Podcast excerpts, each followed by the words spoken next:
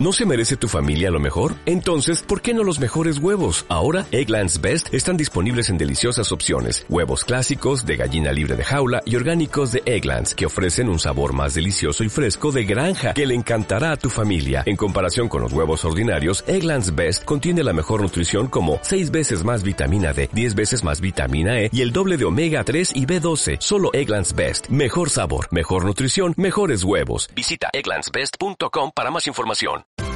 Esto es una producción de Mindalia Televisión y Mindalia Radio, audiovisuales sin ánimo de lucro de mindalia.com, para aportar conocimiento y crear conciencia. Mindalia.com, la primera red social de ayuda altruista a través del pensamiento.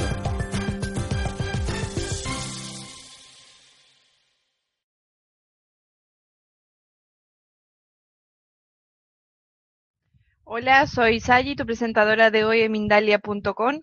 Buenas noches o buenas tardes, según desde, donde, de, según desde donde nos estés viendo en este momento. Te damos la bienvenida a las conferencias de Mindalia en directo, donde puedes asistir gratuitamente a conferencias planetarias en directo que organiza mindaliatelevisión.com. Te invitamos a entrar en mindaliatelevisión.com, donde además puedes encontrar alrededor de 4.000 vídeos de reportajes, entrevistas y conferencias que te ayudarán en tu proceso personal de evolución, relacionado con espiritualidad, conciencia, salud integrativa y conocimiento holístico, entre otros muchos. Mindalia Televisión es un medio más de Mindalia.com, la red social de ayuda a través del pensamiento positivo, donde puedes ayudar o pedir ayuda de cualquier tipo. Miles de personas de todo el mundo están ayudando actualmente con sus pensamientos positivos, solucionando todo tipo de problemas. Mindalia es una ONG sin ánimo de lucro que tiene como uno de sus objetivos ayudar a difundir el conocimiento humano e impulsar la solidaridad planetaria por todos los medios. Diez pasos para, para convertir el conflicto familiar en armonía. Por Berta Álvarez. Berta es licenciada en Ciencias de la Educación, licenciada en psicopedagogía y titulada en coach y liderazgo personal. Hace 19 años empezó su camino de crecimiento personal porque comprendió que podía hacer de su vida lo que quisiera y decidió que quería ser feliz. Durante más de 10 años ha dirigido centros donde menores y jóvenes cumplían eh, medidas judiciales por maltrato familiar, trabajando con muchísimas familias los conflictos y ayudando a restablecer la armonía entre sus miembros. Cree firmemente en la capacidad de la persona para lograr lo que se proponga. Lleva más de 16 años acompañando a personas en su camino para conseguirlo y creciendo con cada una de ellas. Berta, bienvenida. Muchas gracias. Pues lo primero de todo, eh, daros las gracias a, todos por querer compartir conmigo este tiempo. Eh, daros también las buenas noches, buenas tardes, buenos días, según donde estéis. Espero que saquéis algunas ideas en claro de, de este rato que vamos a compartir y eh, deciros que todo lo que os voy a comentar ahora, estos 10 pasos que, que, he elaborado para convertir el conflicto en armonía, eh, están basados en toda mi experiencia de tantos años y de tantas eh, conflictos y dificultades que he visto en, las familias.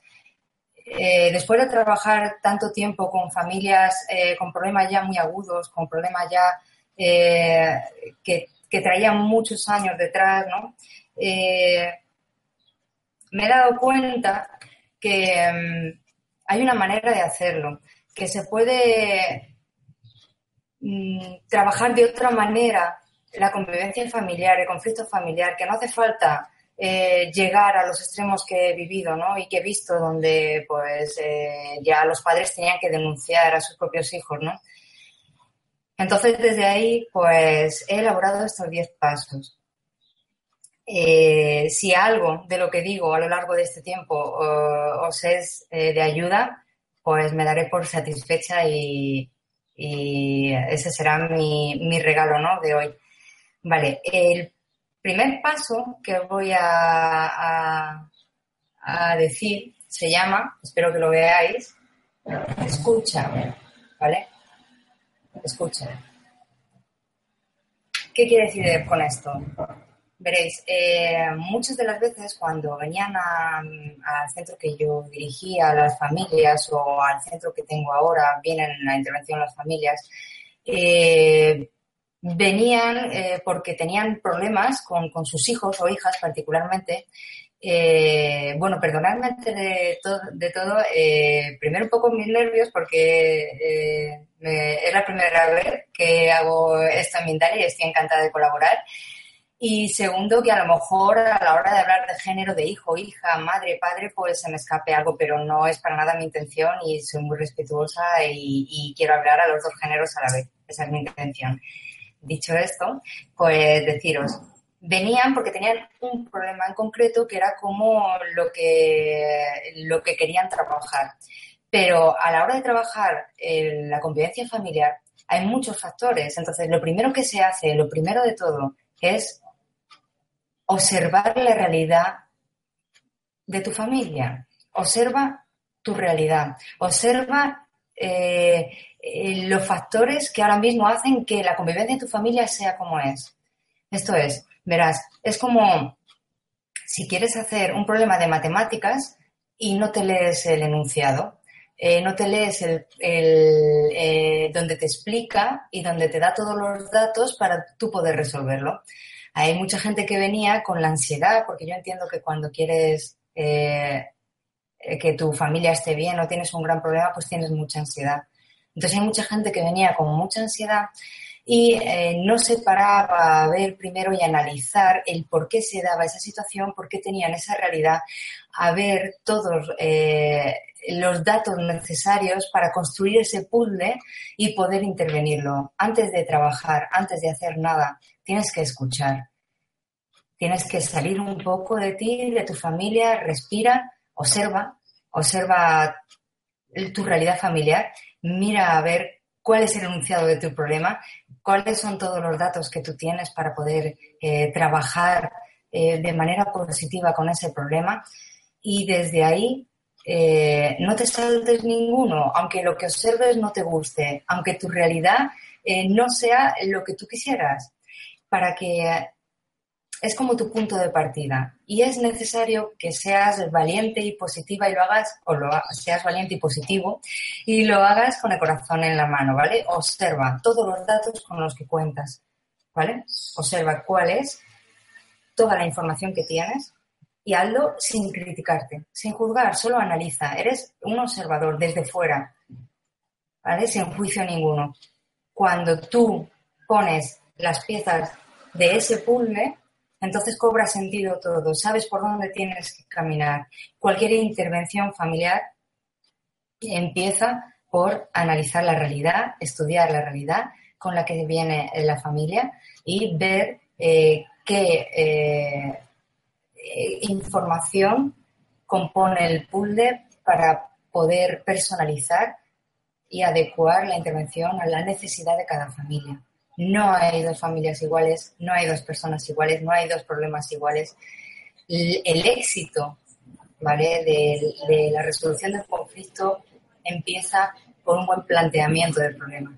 Y eso lo tenéis que tener muy, muy, muy, muy claro, ¿no? Entonces, desde ahí es muy importante que no, seas capaz de ver sin criticar, sin eh, poner juicio a lo que ves es una realidad, no pasa nada, aquí no hay nada malo ni bueno, es la realidad con la que partes y eh, de manera valiente pones todas las cartas encima de la mesa y miras, ¿vale? ¿Cómo es tu relación familiar? ¿Cómo viven eh, la familia, tu familia, cada miembro de ella? ¿Cómo se relacionan entre sí? ¿Qué rol ocupas tú en tu familia? ¿Eres padre, madre, hermano, marido, mujer?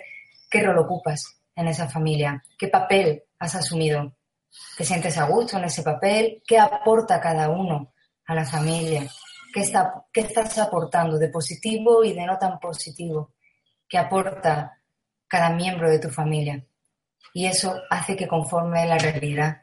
Y luego ya, sin juzgar, cuando ya tienes todos los datos, miras y dices, vale, esta es mi puzzle, este es mi enunciado del problema, esta es mi realidad.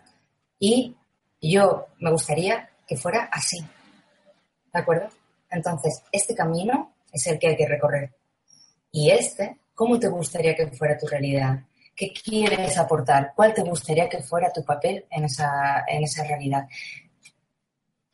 Cuando lo tengas, claro, cuando sepas realmente cómo quieres, en qué quieres que cambie, márcatelo como un objetivo. Y a lo largo de estos pasos no lo pierdas, ¿de acuerdo? Ese es el primero. Escucha, observa, respira, mira a ver qué hay detrás, no te quedes en los comportamientos, ¿vale? Mira a ver cómo relacionáis y mira qué quieres que cambie. Eso es muy importante, ¿de acuerdo? A lo largo de todo este proceso es importante que no pierdas de vista tu capacidad de escuchar, de escuchar lo que ves, fíjate lo que te digo, de escuchar eh, no solo lo que oyes, sino lo que ves, lo que observas, lo que respiras, porque te va, es como la brújula, te va a ir diciendo si vas por buen o mal camino, si te estás separando de lo que querías o si estás partiendo de una realidad que para ti es más ideal, pero no es tu realidad. ¿Vale? Hay que ser valiente. Hay que decir, vale, esto es lo que tengo, ¿vale? No tengo una armonía en mi casa, ¿vale? No, no soy, eh, no tengo el rol de madre o padre, o hermano o esposa, esposo que a mí me gustaría. No pasa nada, pero asúmelo y parte de ahí, ¿vale? No del ideal. Ese es el primer paso. Cuando ya tienes todas las piezas del puzzle, cuando ya sabes qué aporta cada uno, ¿vale? Ya sabes qué aportas tú, qué aportas de bueno y qué aportas de no tan bueno.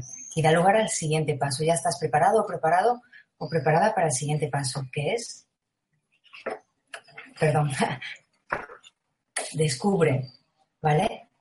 Descubre. Descubre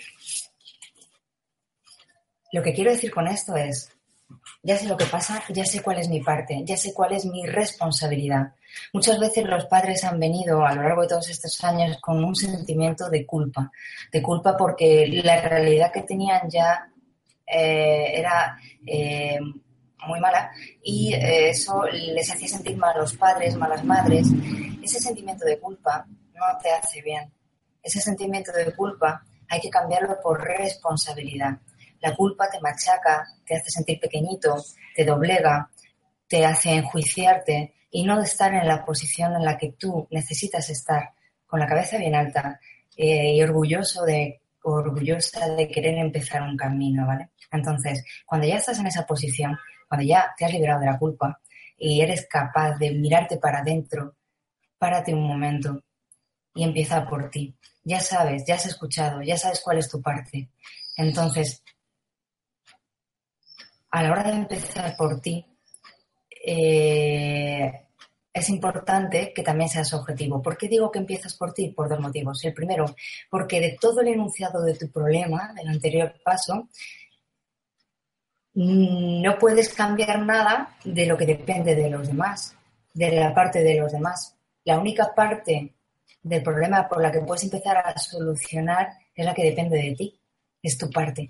Y eso hará un efecto dominó en el resto de, las partes y provocará un cambio. Empieza por ti, ¿vale? Y lo segundo es porque educar es transmitir. Y tú no puedes transmitir nada que no tengas dentro. Y al revés, transmites todo lo que tienes dentro, consciente o inconscientemente. Entonces es importante que te conozcas, que te descubras, que veas desde dónde estás viviendo tú a la familia, ¿vale? Entonces, párate, respira, mira hacia adentro, ¿vale? Y observa, sin juicios, con amor, con el corazón en la mano, observa. Cuáles son tus creencias, tus creencias sobre la familia, lo que es una buena familia, cuáles son tus creencias sobre lo que es ser buen padre, buen, buena madre, buen hermano o hermana, eh, buen esposo, buena esposa, cuáles son tus creencias sobre lo que es educar, eh, y, cómo te condicionan esas creencias. ¿Cuáles son tus limitaciones? ¿Cuáles son tus miedos a la hora de, educar a tus hijos o a tus hijas? ¿O cuáles son tus miedos a la hora de eh, transmitir eh, normas? ¿Cuáles son tus limitaciones? ¿Dónde ves que tienes dificultades? Es importante que lo veas porque esas también te están condicionando y porque van a obstaculizar cualquier éxito que tú quieras eh, tener eh, y el proceso por estos pasos. ¿Y cuáles son tus expectativas? ¿Qué esperas de tu hijo o de tu hija? ¿Qué esperas de tu marido o de tu mujer? Que eh, cuando decidisteis tener hijos o hijas, cuando empezasteis este camino de ser padres, antes incluso de que nacieran, seguramente os haríais expectativas eh, mientras iba gestándose esa criatura, ¿no? De cómo sería físicamente, cómo sería de carácter, eh, cómo sería académicamente, eh, cómo querríais que fuera, ¿no? Y eso se hace de manera consciente o inconsciente. El problema es que la mayoría de las veces los hijos y las hijas no cumplen las expectativas con las que han estado soñando consciente o inconscientemente los padres. Y eso provoca eh,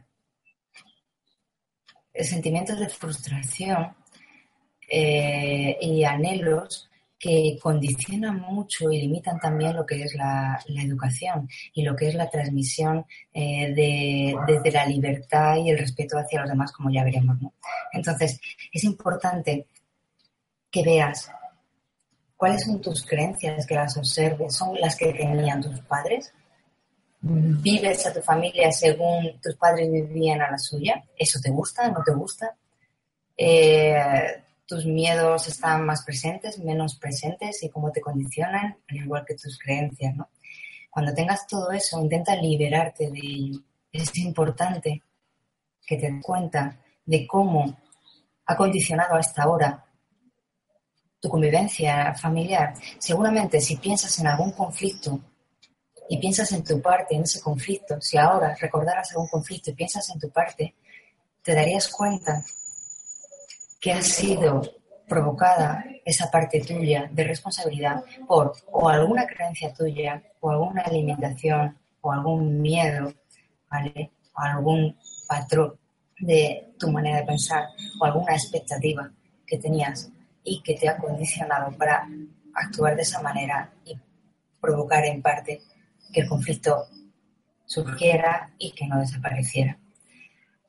Eso es lo primero. ¿Cómo te liberas de eso? Pues es importante hacer un ejercicio de reconciliación contigo mismo. Es importante que te perdones, que te perdones por no ser perfecto, por no ser perfecta, por haber hasta ahora eh, vivido muchas veces desde mm, creencias o limitaciones que te condicionaban mucho y que no han ayudado en la convivencia. Perdónate por, por todo lo que te estés dando cuenta o que te des cuenta cuando te pongas a hacer este ejercicio y no te haga sentir bien, ¿vale? Porque eso ya es pasado, esto ya no está.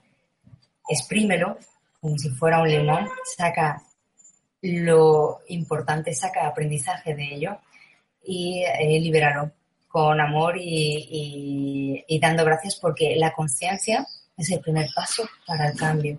No va a cambiar nada que tú no seas consciente que estás haciendo. Entonces, si quieres que tú eh, convivencia familiar cambie, toda la información y toda la conciencia que tú tengas y el conocimiento van a hacer que eso se pueda dar. ¿Vale? Entonces, al igual que todas las cosas negativas o que no te gustan que has descubierto de ti, también es importante que descubras todas las positivas, todas eh, tus fortalezas, todas las cosas que a lo mejor eh, pasas por alto y tienes, porque tienes muchas.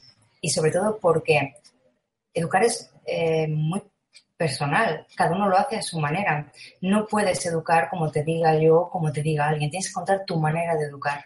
Pero para que tengas éxito necesitas educar desde tus habilidades, desde tus fortalezas. Es muy importante porque te tienes que sentir cómodo o cómoda en esa educación, porque van a llegar momentos que a lo mejor mm, no van a ser agradables o te van a sobrepasar o eh, van a ser imprevistos y necesitas sentirte cómoda para reaccionar de la mejor manera que tú puedas, ¿no? Y de la manera más sana para ti y para los que te rodean. Entonces descubre tus habilidades. Respira también todas las cosas positivas que tienes y hazlas parte de tu conciencia de manera constante. Hazte como un cinturón de herramientas donde eh, sepas que puedes sacar, ahora saco la paciencia y ahora saco la fortaleza, ahora saco mi capacidad de analizar, ¿vale? Porque cuantas más habilidades conozcas de ti, más capaz te vas a sentir de, educar en, eh, en armonía, ¿no? Entonces, cuando ya has pasado, ¿vale? Te has descubierto, cuando ya sabes de dónde partes tú, ya sabes cuál es el enunciado del problema, ya sabes, ya has escuchado la realidad de tu familia, ya has escuchado tu realidad, ya sabes qué tienes que mantener a raya, ya sabes cuáles son tus habilidades desde las que debes trabajar, desde las que debes eh, formar, dar forma a la educación a tu estilo. Entonces viene el tercer paso, que es comparte. ¿Vale? ¿Qué quiero decir con este paso? Voy a hablar de la comunicación. La comunicación es muy importante. Os lo habréis escuchado en, en, mil historias, ¿no? Pero depende de cómo comuniques, Los resultados somos nosotros yo no os voy a hablar de teoría de comunicación, del emisor, del receptor, ni nada de eso.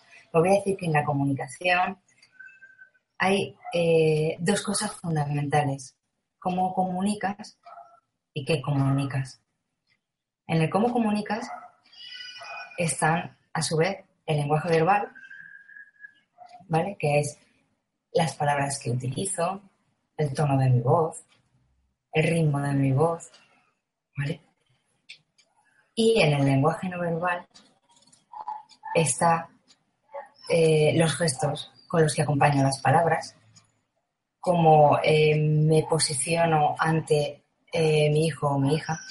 Entonces es importante que entre lo que digo y cómo lo digo haya una coherencia, haya una unidad, haya una armonía, porque si no mi palabra nunca va a tener fuerza. Porque si yo eh, estoy con alguien y digo, qué tonto eres, estoy diciendo tonto a esta persona, le estoy eh,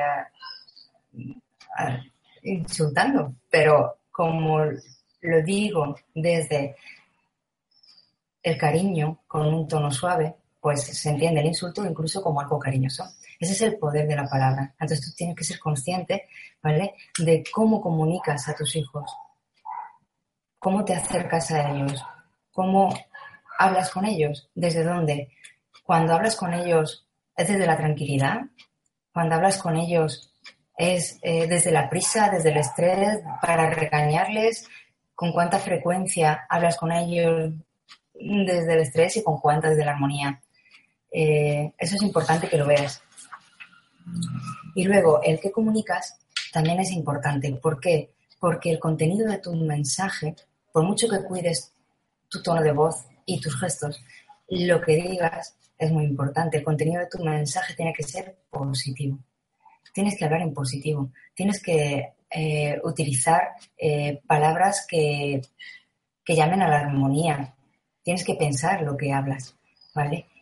Y sobre todo es importante que eh, cambies el yo pienso que tú al dirigirte a tu hijo por él yo me siento así a mí me ocurre esto, porque yo pienso que tú es muy impositivo y no acerca la comunicación, no acerca al compartir. ¿Vale? Entonces, ahora, en comparte, provoca momentos para compartir. Provoca momentos donde no haya conflictos. Provoca momentos desde la armonía para compartir con tu hijo o con tu hija. Eh, acércate a él, crea lazos de unión, háblale de ti, acógele para que eh, cuando él te hable se sienta escuchado. Es muy importante que escuches a tu hijo. Es muy importante que no le juzgues cuando habla, que le des el espacio para que sepa expresarse sin sentirse criticado. Hay mil maneras de decir las cosas. Eh, acógele lo que dice, escúchalo y habla de tu experiencia y habla de lo que tú sentías, de, lo que a ti te pasaba. Habla de experiencias parecidas a las que él ha vivido, que hayas vivido tú, y crea un lazo de unión y ayúdale a comprender su realidad eh, desde tu propia experiencia de la tuya, no desde lo que tú le aconsejarías que él tendría que hacer o desde eh, tu imposición. Ten en cuenta que cuanto más compartas con tu hijo, más conoces, más comprendes y más fortalece la relación. No te acerques solo en los momentos en los que necesitas decirle lo que anda mal, lo que no ha hecho bien, ¿vale? Provoca momentos de unión, porque esos momentos te van a servir para cuando hay un conflicto, ¿vale? Te van a servir de memoria y de lazo de unión para poderte poner frente a tu hijo o a tu hija y decirle, mira, esto no. Pero antes ha habido muchos momentos de compartir que han generado eh, ese lazo de unión y que te han posicionado eh, de la manera adecuada para ponerte eh, de frente a él y afrontar una situación de conflicto con autoridad, pero desde el amor, ¿no? Que ya hablaremos. Vale, el cuarto paso es respeta. Respeta. Este paso viene un poco a colación con el anterior. No solo tienes que compartir, sino lo que decía, cuando escuches a tu hijo, tu hijo te dirá cosas que tú no ves bien, que no te parecen, que te asustan. Entonces, tienes que conocer a tu hijo, respeta a tu hijo, conocerlo, porque es una persona, como hablábamos al principio, que a lo mejor no es como tú te esperabas, no cumple tus expectativas, pero es una persona maravillosa que tiene mil virtudes y que sobre todo tiene un camino propio que recorrer. No puede recorrer tu camino, tienes que respetar el suyo. Entonces, tienes que conocerle tal y como es, respetando su individualidad y no intentando que se parezca a lo que tú crees que se tiene que parecer, porque eso genera estrés en la convivencia y en las relaciones por ambas partes, ¿vale? Entonces, él tiene sus propias habilidades, igual que tú tienes las tuyas, él o ella, perdonadme que de nuevo no hablo en genérico, pero disculpadme. Entonces, obsérvale, conócele como es, respétale como persona única que está creciendo a tu lado y desde ahí respeta que se equivoque, respeta sus limitaciones, respeta que tropiece, respeta su ritmo. Muchas veces intentamos eh, que vayan los hijos al ritmo que nosotros queremos, al ritmo que creemos desde el amor que es el necesario. No, estamos equivocados. Cada uno tiene su ritmo de aprendizaje. Entonces, tú necesitas buscar el equilibrio, el término medio, ¿no? Como decía Aristóteles, eh, la virtud está en el término medio. Tienes que buscar el equilibrio en el que eh, le ayudes, le acompañes en ese tropiezo, pero respetes que eh, se equivoque cuando se tenga que equivocar y no te asuste que haya caído en, tierra porque se levantará eh, con tu ayuda. Entonces, otra de las cosas que es importante a la hora de hablar de este paso es no personalices. No te tomes a mal lo que haga tu hijo, sobre todo en la adolescencia. Los hijos eh, descubren en la adolescencia van eh, es un momento evolutivo en el que se van generando su identidad muchas veces a, base de separarse de sus padres, de separarse de eh, ese nido familiar y de verse como seres únicos, entes y ver dónde, qué es lo que ellos individualmente quieren, qué es lo que ellos no quieren. Entonces eso muchas veces lo hacen rechazando eh, a los padres y los mensajes de los padres. Vale, no personalices, no te lo tomes a mal, no es contra ti, no entres en ese juego, no, no, no hace eso para hacerte daño, es parte de su momento de evolución y desde ahí tienes que saber acompañar, respétalo, y acompáñale con cariño, porque si lo personalizas vas a entrar o en el enfado, o en la frustración, o en el victimismo, y eso no te va a ayudar a posicionarte, ¿vale? Y a acompañarle. Entonces, respeta eso, ¿de acuerdo? Desde ahí eh, entramos en el siguiente paso, y es refuerza, ¿vale? Refuerza. dos premisas son eh, fundamentales y dan, dan sentido a esto. Y es, uno, yo actúo según la imagen que tengo de mí, según el concepto que yo tengo. Si yo creo que soy buena persona, haré cosas que yo creo que son de buena persona, haré cosas buenas. Si yo creo que soy mala persona, haré cosas malas, porque si pienso que soy, encajo en lo malo, hago cosas malas. La segunda premisa es, no voy a hacer nada que no me sienta capaz de hacer. Yo no voy a hacer nada de lo que no me sienta capaz. Entonces, partiendo de esas dos cosas, uno, cuida muy bien la imagen que tu hijo se va generando de él mismo o tu hija, de ella misma. ¿Qué mensajes le das? ¿Vale? ¿Qué mensajes le das? ¿Cómo ayudas a que esa imagen sea la que propicie cosas buenas a su vida? ¿Cómo ayudas a que tenga una imagen de sí misma de una persona válida, sana, fuerte, capaz, brillante, con habilidades para eh, solucionar cualquier problema que venga en su vida. ¿Qué mensaje das a tu hijo para que él tenga esa imagen de sí? Es muy importante. Piensa en ello, ¿vale? Es muy importante. Para eso es importante reforzar lo positivo.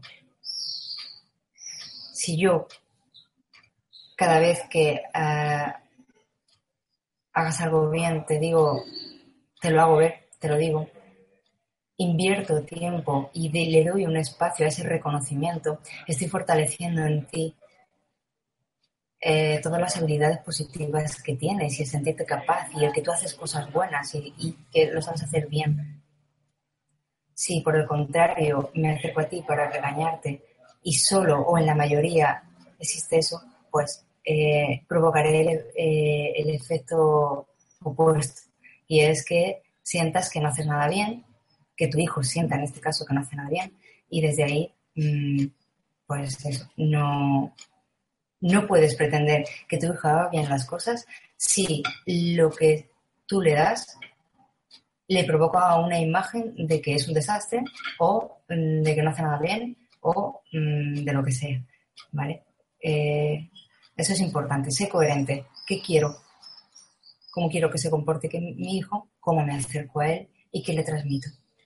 Lo segundo es refuérzate a ti misma o a ti mismo. Por el mismo motivo, porque es importante que tú te sientas capaz de hacerlo, capaz de sobrellevar el conflicto, capaz de hacer este proceso, ¿vale? Y capaz de educar en lo positivo a tus hijos. Entonces, desde las habilidades que ya descubriste cuando eh, estábamos en el, otro, en el otro paso, siéntete capaz de hacerlas y vive desde ellas. Todo ese proceso vive de ellas. Si te caes no pasa nada. Si te equivocas no pasa nada. Es parte del camino. Te levantas, te sacudes un poco las rodillas y tiras para adelante. Vale.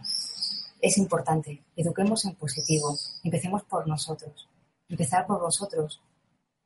No vais a transmitir nada que no tengáis y vais a transmitir lo que tengáis. Entonces, si yo quiero transmitir cosas positivas, tengo que empezar a reforzar todo lo positivo en mí y empezar a reforzar lo positivo en mis hijos o mis hijas.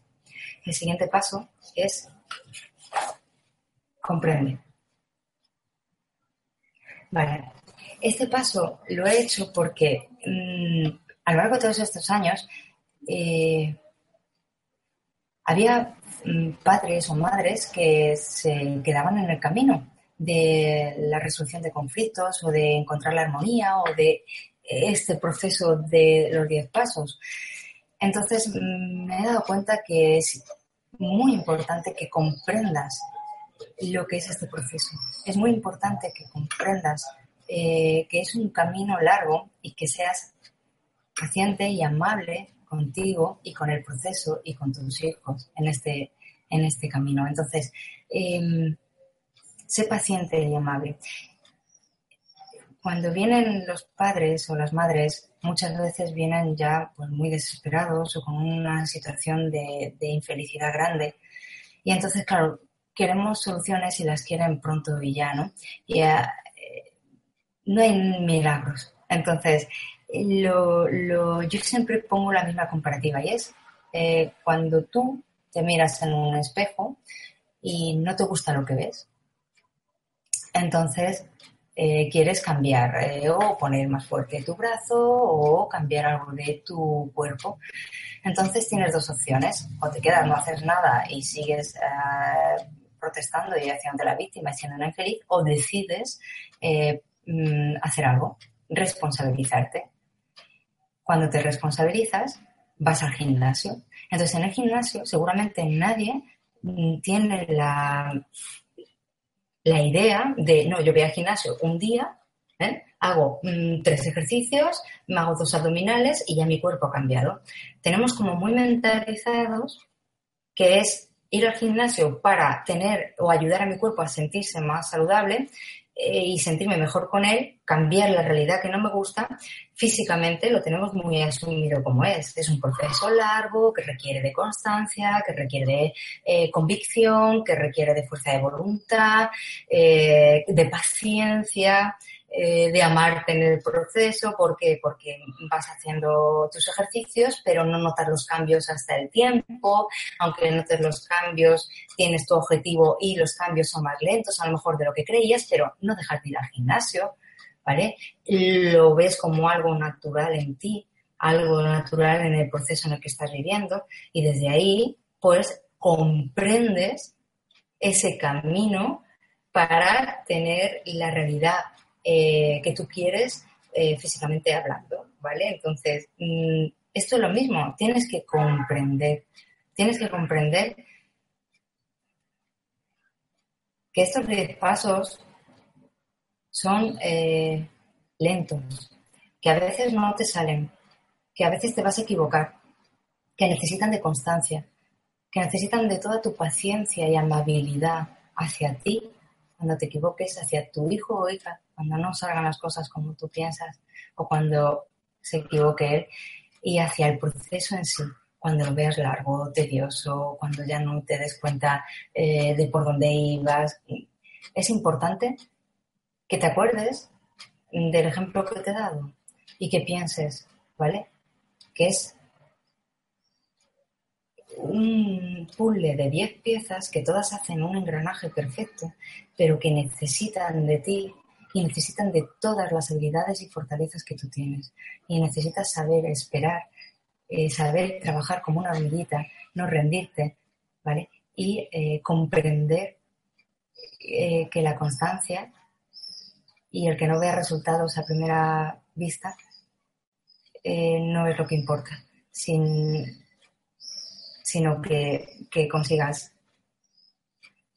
tu objetivo al final del camino. ¿no? Entonces, comprende, comprende, ¿vale? El siguiente es quiere. Bueno, porque aquí voy a hablar de la inteligencia emocional, de la gestión de las emociones y todo eso. ¿Por qué? Porque eh, cuando yo trabajaba eh, directora y ahora también en el centro donde trabajo, eh, me di cuenta que para que el conflicto desaparezca es importante que aprendamos a trabajar nuestra emoción, tanto los hijos o hijas como los padres o madres. Si a mí, ahora voy a hablar de pensamiento, sentimiento, acción, de esa cadena. ¿De acuerdo? Entonces, es importante que aprendas a gestionar tus emociones. Tú primero, acordaros, siempre empieza de ti. Todo nace en ti y vuelve a ti. ¿Vale? Padres, madres, todo nace en ti y vuelve a ti en la educación. ¿De acuerdo? Entonces, eh, es imposible que ayudes a gestionar bien las emociones de tu hijo de tu hija y con eso elimines los conflictos si no sabes gestionar o no has aprendido a gestionar las tuyas.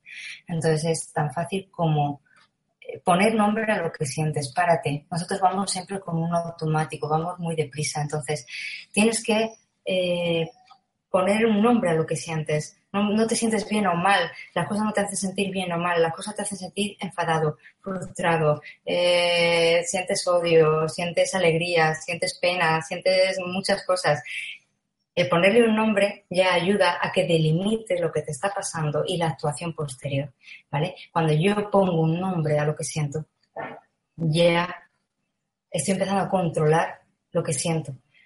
Tenéis que entender en este caso que no hay emociones o sentimientos negativos ni positivos. Son sentimientos. Lo importante es qué haces con ese sentimiento, cómo lo manejas, qué comportamiento sale de ti. No es malo sentir odio, no es malo sentir enfado. Lo importante es qué haces con ese odio, qué haces con ese enfado. Marca la diferencia entre la armonía y el conflicto. ¿De acuerdo? igual con tu hijo, le tienes que enseñar, ¿vale? Entonces,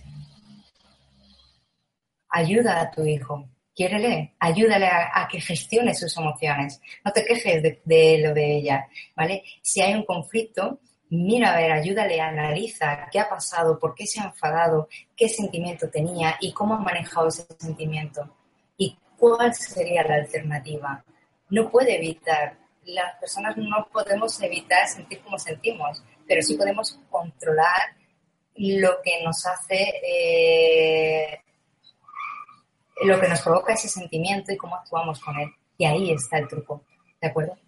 Entonces, la gestión emocional, aprende a querer, aprende a quererte, aprende a manejar, aprende a controlarte y, aprende a, querer a tu hijo y a que tu hijo eh, maneje sus emociones, las positivas y las negativas, ¿de acuerdo? Esa es otra. Y ahora, la siguiente es asume. ¿Vale?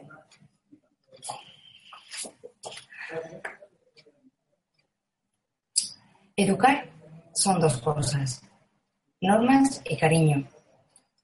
Entonces, eh, la magia está en cómo las combinas. Si das solo cariño, estarás educando incompleta, si das solo normas también. Y eso provocará, los extremos provocarán en tus hijos determinados comportamientos o actitudes de entender la vida también y formarán un carácter que a lo mejor no les hace felices. ¿Vale? Entonces, la magia está en saberlas combinar, normas y cariño, eso es educar. Entonces, ¿qué pasa con las normas? ¿Cómo viven las normas? ¿Cómo entiendes? ¿Cómo, cómo se viven las normas en tu familia? ¿Qué, ¿Cómo las transmites a tus hijos? ¿Te sientes cómodo o cómoda transmitiendo normas?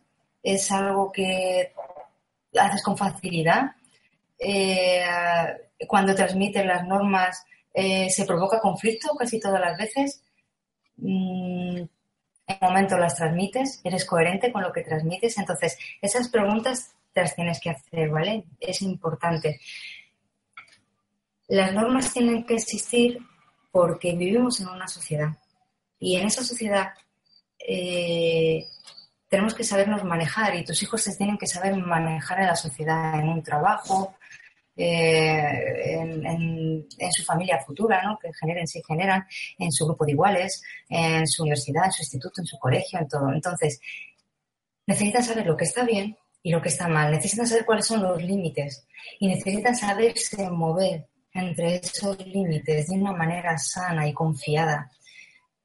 Las normas nos dan seguridad. Si yo sé lo que está bien y sé lo que está mal, si sé hasta dónde puedo y sé hasta dónde no puedo, ¿vale? Y me sé mover en ese rango y lo hago con comodidad y lo integro en mi día a día, estoy eh, generando armonía y además eh, vivo de una manera segura. Si no tengo normas, y me muevo de manera más arbitraria, eso me genera estrés. ¿Vale? Entonces, tú no eres amigo de tu hijo o de tu hija, tú eres padre y tu responsabilidad es educar en normas, pero normas desde el cariño. ¿Qué pasa? Que tu hijo o tu hija van a mostrar resistencia a esas normas, porque a nadie, a los niños no les gustan las normas, las necesitan para sentirse tranquilos, para sentirse seguros, para saberse mover, en esta sociedad y en su día a día, pero no les gusta nada. Ellos quieren hacer lo que les da la gana. Entonces, como eh, muchas veces ofrecen resistencia, o bien desde el enfado, o bien desde el chantaje emocional, porque os conocen como nadie eh, y saben vuestros puntos flacos, o eh, bien mm, desde eh, el desafiarte o desobedecerte o cansarte. Vosotros los padres hay un ritmo muy acelerado en el trabajo, la casa, las compras, los quehaceres, todo. Y entonces, pues claro, ahí si tu hijo juega a cansarte, mm, ya no tienes fuerzas. Entonces al final se sale con suya. Entonces, cuando llegue ese momento, cuando tengas que poner una norma, el truco para hacerla con amor, para hacerla con tranquilidad, para sentirte confiado o confiada en ese momento, en ti y en que lo que estás haciendo es bueno, por encima de lo que hace tu hijo o, o su reacción, es que nunca se te olvide qué quieres enseñar con ese momento, qué le quieres transmitir a tu hijo o a tu hija. Cuando le das una norma y tu hijo te protesta o te insiste tanto para que te canses o, te hace chantaje emocional, es fácil que caigas. Pero si en ese instante recuerdas, ¿qué le quiero enseñar con esto? ¿Qué le quiero transmitir? Y si ahora doblegara, ¿qué le estaría enseñando? ¿Cuál sería el mensaje? ¿Vale? Seguramente, si te respondes a esas preguntas, ¿qué le quiero enseñar con eso? Eso es, eh, está por encima en la balanza del momento de desafío, de protesta de tu hijo, porque seguramente le querrás enseñar que sea responsable, eh, que sea cariñoso, eh, que empatice con los demás, que sea solidario, que persevere, que sea puntual, un montón de virtudes, de habilidades que le van a venir bien el día de mañana y que le van a ayudar a ser feliz entonces, eso está por encima del enfado, del chantaje o de la resistencia que te ponga tu hijo o tu hija. No flaquees, no flaquees. Recuérdalo, ¿vale? Es más, ¿qué le quiero enseñar? ¿Qué, cómo está respondiendo mi hijo?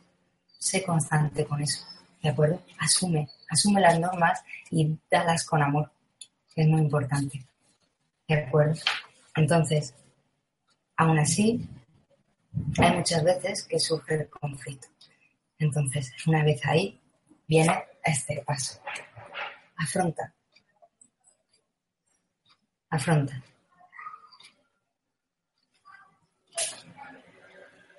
Vale. Aquí te tienes que preguntar, ¿cómo vivo el conflicto? ¿Cómo me hace sentir?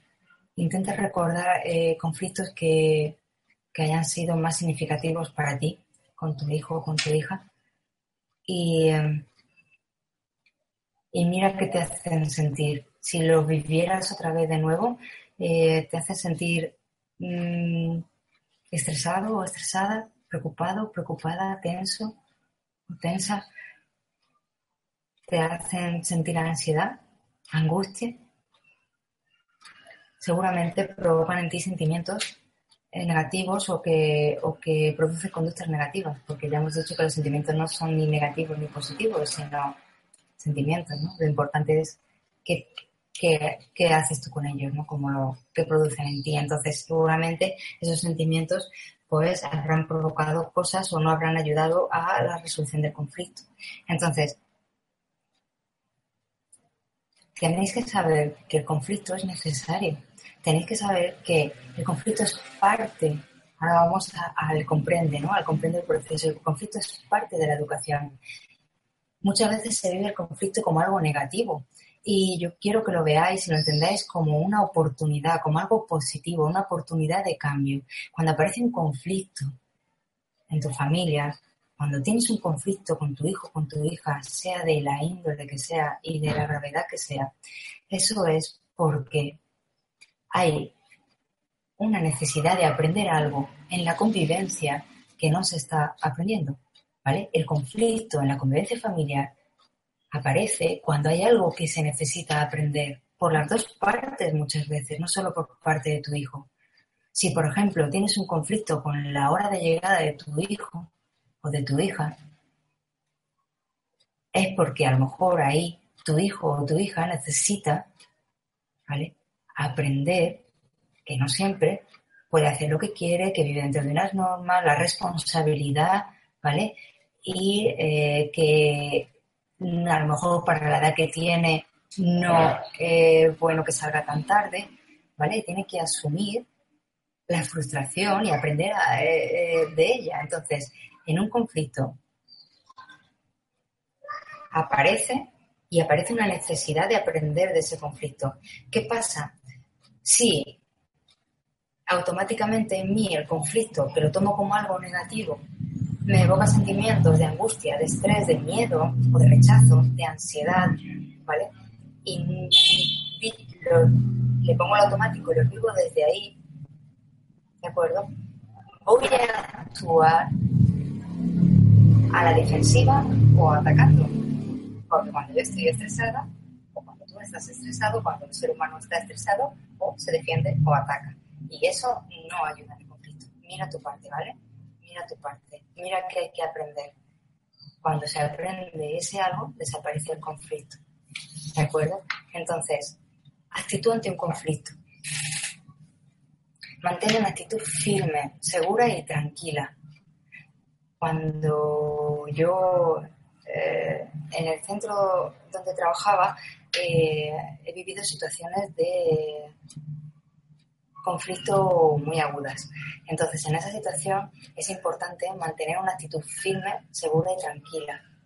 Si tú eh, no manejas bien lo que hemos hablado, si tú no manejas bien la emoción de estrés o la que te esté provocando y actúas impulsivamente, lo que salga de ti va a provocar más estrés en esa situación, porque lo que estás transmitiendo es estrés. Entonces, relájate, intenta posicionarte de manera adecuada, mantén una actitud firme, segura y tranquila. Cuida tu lenguaje, ¿vale? En un conflicto, seguramente cuando hay un problema, eh, se habla mucho más rápido, se habla a gritos, ¿vale? Entonces, si te quedas en esa forma, si no eres capaz de mantener la actitud firme y no eres capaz de ver que eh, está apareciendo ese conflicto porque hay una necesidad de aprender algo de una armonía que no existe y te quedas en la forma, en los gritos, en los insultos si los hay, en, la violencia física si llega a verla y actúas y respondes ahí, vas a provocar que se suba en ese escalón. Si eres capaz de extraer qué necesidad, qué, por qué surge este conflicto, qué hay detrás, qué te quiere decir tu hijo, qué necesita o tu hija, ¿vale? No te quedes en la manera en la que, en la que se relaciona. No te quedes en la manera y tú cómo necesitas reaccionar, cuál es tu actitud. Si tú cuidas ese lenguaje, ¿vale? Y hablas desde lo positivo, si empatizas, ¿vale? Si eres asertivo o asertiva y eres constructivo y mantienes un lenguaje verbal firme pero conciliador a la vez, que no muestre miedo, firme, que no muestre debilidad, pero que se muestre conciliador, ¿vale? Que acoja. Si eres capaz de ir a la raíz del problema, en vez de quedarte en la forma o en la agresividad, en lo más latente, en lo que, en lo que más te pega la bofetada, si eres capaz de ir a esa necesidad, mi hijo necesita aprender esta norma, mi hijo necesita aprender a, manejar su frustración y vas a hablar desde ahí, y vas a su frustración, no al cómo se dirige a ti. Y a la vez controlas, ¿vale? ¿Cómo estás tú? Y mantienes la actitud que he dicho, seguramente el conflicto se diluye y desaparece. En un principio no crecerá y luego se diluye. Si tú respondes a gritos con gritos, si tú respondes con impaciencia, con estrés o con enfado, vas a elevar más el tono del conflicto. Para frenar un conflicto es importante que te dirijas a la raíz de ese conflicto, pases de alto las formas en las que se manifiesta y lo trates con amor, con una actitud firme y conciliadora. ¿De acuerdo? Céntrate en esa necesidad, trabaja desde ella, ignora las formas y mantente firme y asertiva. Empatiza con él, acércate a él o a ella, ¿vale? Ofrece soluciones da alternativas y con un tono pausado. Sé coherente y firme en tus decisiones y en las consecuencias que hayas dicho que puede tener el conflicto. ¿De acuerdo?